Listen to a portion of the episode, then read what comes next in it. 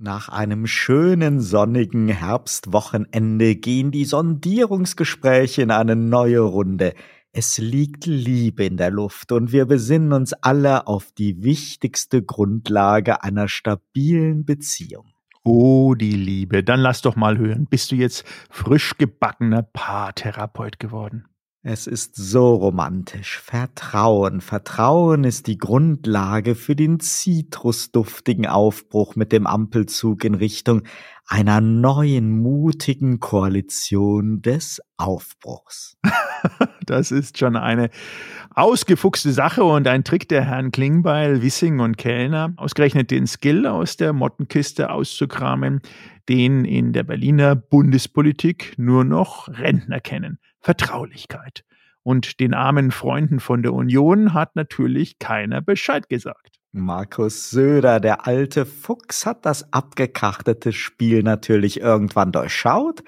Und als die als Demoskopen getarnten Detektive herausgefunden haben, dass auch noch das gemeine Wahlvolk mit von der Partie ist, hat er die Union staatsmännisch aus dem Rennen genommen. Natürlich auch, um seinen Buddy Armin Laschet zu schützen. Natürlich, denn der arme, arme Armin Laschet.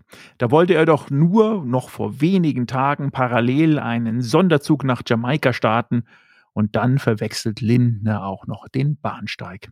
Und jetzt muss Laschek auch noch mit ansehen, dass alle über seinen eigenen Rücktritt sprechen. Dabei will er doch nur so gerne die Neuordnung der CDU anführen und wird so missverstanden dabei. Man muss halt loslassen und den Nachwuchs in die Lokomotive reinlassen. Merz, Röttgen und Spahn stehen nicht nur bereit, sondern sehen sich selber auch als Neuanfang. Hm, vermutlich ist das genau der Grund, warum Söder etwas rüde die Notbremse gezogen hat. Jetzt schauen wir mal wieder, wie weit der Ampelzug diese Woche kommt. Der Zugchef ist ja bald schon mal auf Abwägen in den USA. Na, so ein Vizekanzler-Blitzbesuch in Washington kann diesen Zug der Hoffnung doch nicht ausbremsen. Olaf Scholz hat sicher das größte Interesse an einem Sondierungserfolg. Das große Etappenziel lautet nicht nur Kanzlerschaft, für eine neue Phase des Respekts, sondern auch Projekt Neujahrsansprache. Vielleicht ist das ja wirklich der wahre Kern der Umfragen. Same procedure as every year is out. Dieses Jahr heißt es dann an Silvester nicht mehr Dinner für Mutti, sondern Dinner für Olaf and Friends. In den Berliner Kreisen wird ja gemunkelt, dass Scholz ganz humorig sein kann, wenn es darauf ankommt. Vielleicht feilt er ja mit Lindner, Baerbock und Habeck schon an einem großen Aufschlag zum Jahreswechsel. Das werden wir dann sicher auch bald erfahren. Oh Gott bewahre, keine Durchstecherei, keine Indiskretion, Vertraulichkeit ist angesagt. Niemand darf auch nur ein Wort der Neujahrsansprache vorab erfahren. Sonst ist gleich der ganze zitronige Ampelzauber dahin. Okay, okay, ich sehe schon. Ihr Ampeljünger seid ja dann auf einem ganz besonderen missionarischen Zug unterwegs. Die armen Ex-Kollegen von dir von der Hauptstadtpresse, die stehen ja kurz vor der Arbeitslosigkeit. Und das wird sicher lange dauern, bis Robin Alexander wieder so viele Informanten rekrutiert hat. Und bei der Union war es ja einfach. Jetzt müssen vermutlich auch Hightech-Wanzen platziert werden. Oh nein, die neue journalistische Kompetenz heißt doch Gesichter lesen. Dabei ist Lesen wirklich ein gutes Stichwort. Herzliche Glückwünsche natürlich an Abdul Tarak Gurna aus Tansania für den Literaturnobelpreis. Leider ist nicht eines seiner Werke derzeit als deutsche Ausgabe verfügbar. Das dürfte sich jetzt aber wohl ändern, zeigt aber auch, dass das Nobelkomitee immer für eine Überraschung gut ist. Ja, schwer zu sagen, ob hier die Jury eine exotische Entscheidung gefällt hat oder einfach der deutsche Buchmarkt respektive die Verlage ignorant waren. Gut Ding will halt Weile haben. Sagt ja auch der Volksmund so schön. Daran müssen sich derzeit auch viele Chinesen gewöhnen, deren neue Eigentumswohnung im Rohbau verharren. Oh, ist das nun ein subtiler Versuch von dir, das Thema Evergrande als unser heutiges Debattenthema vorzuschlagen? ertappt. Einverstanden. Dann beschäftigen wir uns doch heute mit den Folgen der Liquiditätskrise um Evergrande, Fantasia und Co. Und bleiben Sie dran, gleich geht's los. Sie hören Turtle Zone Tiny Talks, den Debattenpodcast zum Zeitgeist mit Michael Gebert und Oliver Schwarz. Herzlich willkommen zur Episode 54 der Turtle Zone Tiny Talks. Mein Name ist Michael Gebert und zusammen mit meinem Co-Host Oliver Schwarz lade ich Sie auch diese Woche wieder zu einer frischen und neuen Zeitgeist-Debatte ein. Auch von mir einen guten Morgen und ein Hallo an unsere Hörerinnen und Hörer. Michael, Evergrande ist bei weitem nicht der einzige chinesische Konzern in finanzieller Schieflage. Aber ähnlich wie 2008 in den USA scheinen insbesondere die Immobilienentwickler, deren Finanziers und alle weiteren Beteiligten auf ungebremstes Wachstum, einen anhaltenden Immobilienboom gesetzt zu haben. Warum müssen sich jetzt Hunderttausende Käufer von Eigentumswohnungen Sorgen um die Fertigstellung machen? Und warum sind die eigentlichen Probleme noch viel, viel größer und reichen auch vielleicht bis nach Europa? Das ist eine sehr, sehr gute Frage und Evergrande ist im Zweifelsfall auch möglicherweise ein böses Omen für Deutschland. Und mich wundert ein bisschen der Gleichmut, mit dem das Platzen dieses Immobilienriesen in Deutschland betrachtet wird. Und ich finde es leicht deplatziert, denn die Probleme könnten auch in rasanter Geschwindigkeit auf Deutschland zukommen. Warum?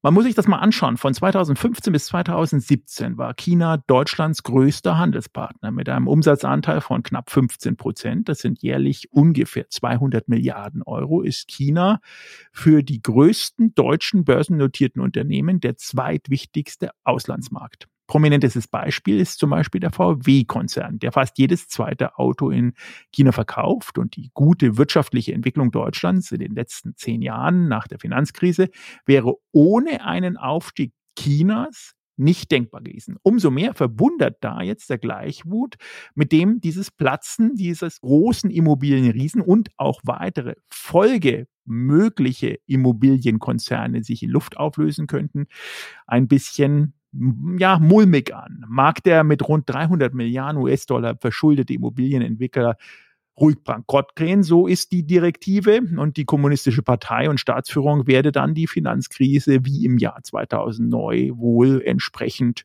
retten müssen oder niemals zulassen. Ich habe da so ein bisschen mein Zweifel, denn das System, was hier auf Pump gebaut ist, wird auch die globalen Börsen weiter befeuern. Und es ist höchste Zeit für uns zu erkennen, dass China mit einer Immobilienblase eines historischen Ausmaßes, wenn es dazu kommen wird, entsprechend auch ein Irland oder ein Spanien von 2008 und sogar ein 1989 Japan in den Schatten stellen wird, wenn es um Immobilienblasen dieser Größe geht. Oder wie der Harvard-Professor Kenneth Rogoff vorrechnet, dann wird die Bauwirtschaft einen Anteil von 29 Prozent des gesamten Bruttoinlandsprodukts, des chinesischen Bruttoinlandsprodukts haben. Und das sind entsprechend Größenordnungen, die zu bedenken sind, wenn es darum geht, aufzuwerten, wie der Effekt weltweit sein könnte. Nirgendwo auf der Welt sind nämlich Immobilien ähnlich teuer wie in Peking, Shenzhen, Hongkong oder Shanghai. 90 Prozent der Käufer von Immobilien besitzen bereits eine Immobilie und sie lassen die Wohnungen nach dem Kauf meist leer stehen und spekulieren auf eine weitere Wertsteigerung. Soweit das klassische Konzept, was ziemlich einem Schneeballsystem auch ähnelt. Die Verschuldung hat sich seit 2008 auf gigantische mehr als 250 Prozent des Bruttoinlandsprodukts verdoppelt. Und das sind Größenordnungen, die wirklich Kopfschmerzen bereiten sollten, auch in Deutschland. Spannend ist definitiv auch zu sehen, wie marktwirtschaftliche Blasen und Luftschlösser entweder erst durch staatliche Programme befördert werden, aber dann auch aufgrund von staatlichen Maßnahmen ganz schnell wieder platzen können. Die chinesische Regierung hatte ja durchaus auch ein großes Interesse an dem Bauboom, so wie das Thema Wohnraum ja auch bei uns ganz oben auf der Agenda steht oder zumindest stehen sollte. Und man hat Unternehmen wie Evergrande, Country Garden oder Fantasia erst einmal ja zwei Probleme abgenommen. Der Baugrund und günstige Kredite. Der Staat hat Unmengen an Grundstücke für sehr niedrige Quadratmeterpreise zur Verfügung gestellt und Banken haben sehr gerne Geld gegeben.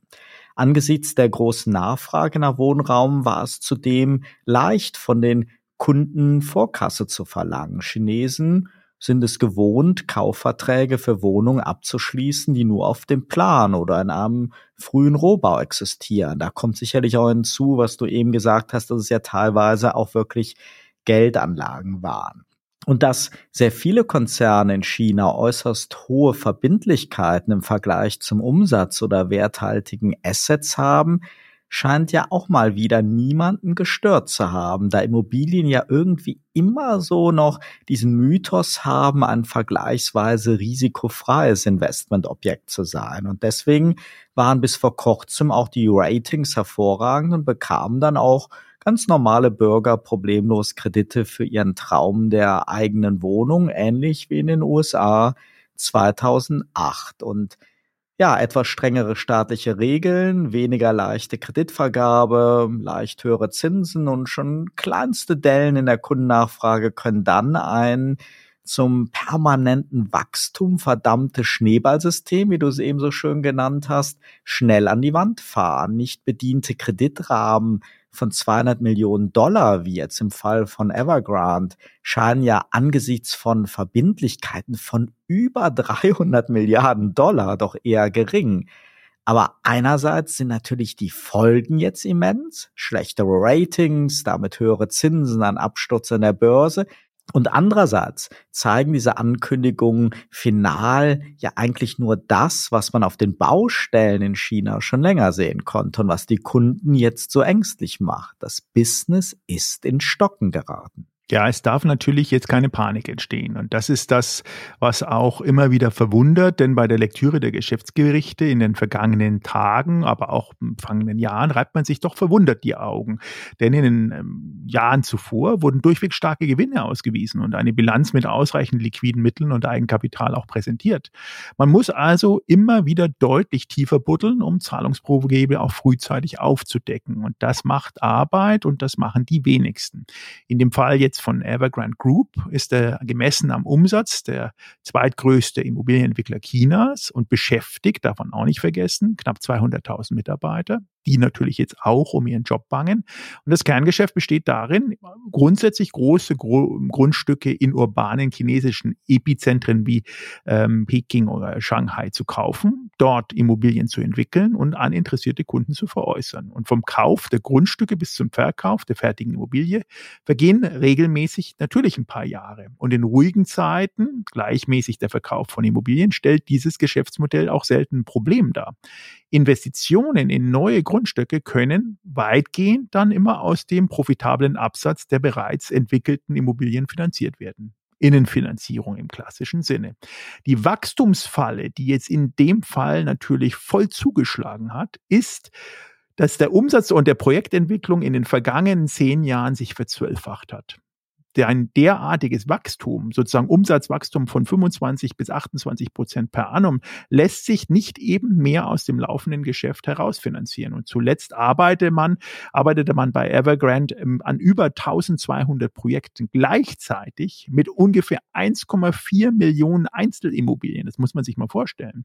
Und zur Vorfinanzierung der steigenden Anzahl von Projekten war Evergrande immer dann auch mehr angewiesen auf Bankschulden und die Ausgabe von Anleihen, Lieferanten Verbindlichkeiten zu strecken oder erhaltene Anzahlungen von Kunden auch einzufordern und höhere Anzahlungen einzufördern. Und dieses stürmische Wachstum hat auch in der Vergangenheit immer wieder dafür gesorgt, dass natürlich langfristige Investitionen per se immer riskanter wurden. Das Modell, wie auch schon erwähnt, ist enorm einem Schneeballsystem gleich. Man ist in diesem rollierenden Moment und kommt auch gar nicht mehr raus, weil wenn man stoppen würde, würde das Kartenhaus entsprechend auch zusammenfallen. Und das Die Kombination aus deutlich wachsenden Zahlungsverpflichtungen, in dem Fall Zinslast und Tilgung, lassen sich natürlich nur schultern, wenn die angestrebten Wachstumsziele aufrechterhalten werden. Es reichen dann auch bereits kleinste Eintrübungen in der Absatzperspektive, um eine oder mehrere Quellen der Finanzierung versiegen zu lassen. Und in dieser Kettenreaktion, in der wir uns jetzt die letzten Monate bei Evergrande befunden haben, halten sich dann natürlich automatisch auch andere Geldgeber zurück und eine Insolvenz ist dann häufig nur noch eine Frage der Zeit. Wir sprechen gleich weiter nach einem kurzen Sponsorenhinweis. Dieser Podcast wird Ihnen präsentiert von Visual Communications Experts. Wir bringen Sie auf Sendung. Video, Livestreaming, Webinare und Podcasts. Ihre Experten für Audio und Video in der Unternehmenskommunikation. Weitere Informationen unter www.visual-communications-experts.com. Die Dimensionen sind auf jeden Fall wirklich atemberaubend in, in China. Wir haben einfach diesen ungleich größeren Immobiliensektor und ein Wirtschaftswachstum mit einem äußerst großen Anteil an Immobilieninfrastrukturinvestitionen, oft auf Pump finanziert. Stellt sich trotzdem die Frage auch der internationalen Auswirkungen, Dominoeffekte. Wir haben ja zumindest 2008 gesehen, was für eine Rolle da auch die Deutsche Bank spielte. Und die Frage ist halt, was wir daraus gelernt haben. Und spannend bleibt es in Sachen Evergrande in der Tat, wie der chinesische Staat das lösen will und welche Rolle der ebenfalls riesige Staatskonzern China State Construction dabei spielen kann oder soll. Nicht direkt vergleichbar sind die aktuellen Vorwürfe an die Berliner Adler Group, aber auch hier gab es ein großes Wachstum durch Zukäufe und nun ist es strittig, ob das auch betriebswirtschaftlich solide gelaufen ist oder die bilanzierten Immobilienwerte kreativ überhöht sind. Die Aktie ging jetzt mal wieder auf Achterbahnfahrt und schon gab es neue Gerüchte um ein Kaufinteresse durch Vonovia, deren Hunger nach Wachstum durch Zukäufe ja auch bekannt ist und anscheinend nicht gestillt ist. Ich habe vor wenigen Tagen nochmal The Big Short gesehen, den Kinofilm von Adam McKay über die Rolle der Hedgefonds bei der Immobilienblase 2008 in den USA. Da hat man ja schon sprachlos zugeschaut, wie eine ja, so ein riesiger Schneeballmarkt mit faulen Ninja-Krediten, no income, no job, no asset entstehen konnte. Angesichts der chinesischen Dimension kann einem aber wirklich Angst und Bange werden. Und da bin ich bei dir. Es ist wirklich erstaunlich, wie schnell dieses Thema schon wieder aus den Schlagzeilen raus ist. Ja, und es erfordert anscheinend ein bisschen mehr als nur staatliche Eingriffe in letzter Minute. Wir haben es gesehen, im August 2020 hat die chinesische Regierung auf Basis ihres Drei-Säulen-Modells, drei rote Linien, die Schuldenaufnahme von Immobilienentwicklern deutlich beschränkt. Und das hatte wiederum zur Folge bei Evergrande, dass praktisch unmöglich war, neue Schulden aufzunehmen. Und das Management musste dann händeringend neue Finanzierungsquellen suchen und das führte teilweise zu so skurrilen Maßnahmen wie, dass Mitarbeiter Kredite aufnehmen sollten oder wurden mit Parkplätzen Plätzen oder mit anderen Immobilien entlohnt. Also man sieht schon ähm, staatliche Eingriffe immer erst dann, wenn sie langfristig auch wirken sollen und nicht, wenn sie kurzfristig in einem Flicken bereits existierenden Flickenteppich irgendwo platziert werden. Das sind natürlich tolle Aussichten. Statt die Eigentumswohnung, auf die ich seit Jahren hingespart habe, bekomme ich jetzt einen Parkplatz. Schöne Zeiten. Hoffen wir mal sehr, dass wir das hier nicht wieder erleben. Ja, liebe Hörerinnen und Hörer, das ist natürlich ein ganz spannendes Thema und bleibt zu hoffen, dass wir in Deutschland diese Nachwehen oder diese jetzt aufziehenden äh, Immobilienblasen äh, nicht auch in Europa und in Deutschland mit dieser Kräftigkeit, die es jetzt in China anscheinend äh, zu verspüren gibt, auch bei uns mitbekommen. Wir freuen uns auf Ihr Feedback, auch diese Woche, wie Sie zu der Situation stehen über unseren WhatsApp-Feedback-Kanal. Wünschen Ihnen natürlich alles Gute für die kommende Woche. Bleiben Sie gesund, bleiben Sie uns treu. Wir freuen uns auf Sie in der nächsten Woche, nächsten Montag wieder bei Tiny Talks. Turtle Zone Tiny Talks, der Debattenpodcast mit Michael Gebert und Oliver Schwarz. Immer zum Wochenstart auf allen Podcast-Plattformen und auf turtlezone.de.